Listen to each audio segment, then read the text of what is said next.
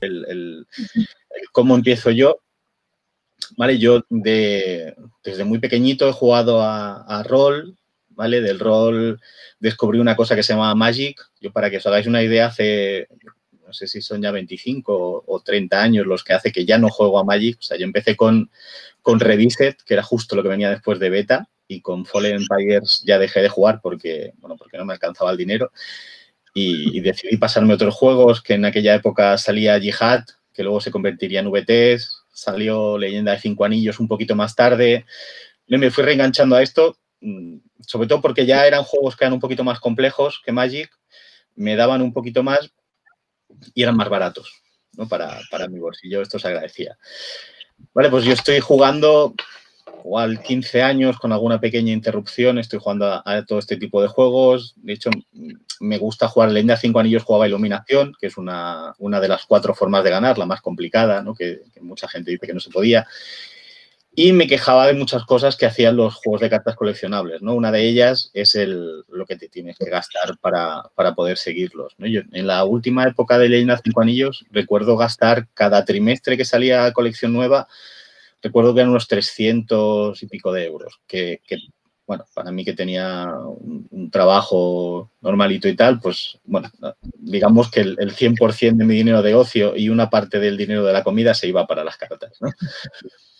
Entonces, bueno, pues un, buen día hablando con amigos, uh, uno de ellos me, me, reta ¿no? y me dice, oye, pues si tanto sabes de juegos y si tanto te quejas y sabes lo que se hace mal, ¿por qué no haces uno? ¿No? Y ahí, tres meses más tarde, nace el primer Guerra de Mitos. ¿Vale? Guerra de Mitos es un juego de cartas coleccionable que, que no sé si a México ha llegado un poquito, ¿vale? Basado en mitología. Eh, ahora mismo tiene ya 14 expansiones, es el juego coleccionable más, con más expansiones y más, con más cartas que se ha hecho en Europa. ¿vale? Juegos japoneses y americanos sí nos ganan, pero, pero de hecho aquí es el que más.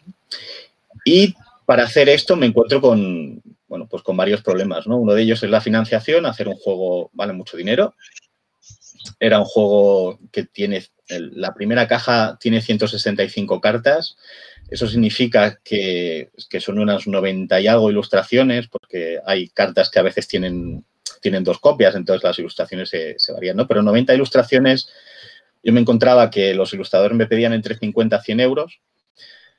Entonces estamos hablando de unos, unos 1.000 euros solamente para esto, unos 10.000 euros solamente en ilustración, ¿no? Luego mi segundo problema, me voy a, a varias imprentas locales y todas me dicen que para poder imprimir en offset eh, son mil copias lo mínimo, ¿no? Para poder imprimir mm. en China estamos en lo mismo. Yo creo que no sé si hacen tiradas ahora de mil o tiran a dos mil. Yo actualmente estoy imprimiendo todavía en, en, Europa, ¿no? Imprimo en Polonia o Alemania.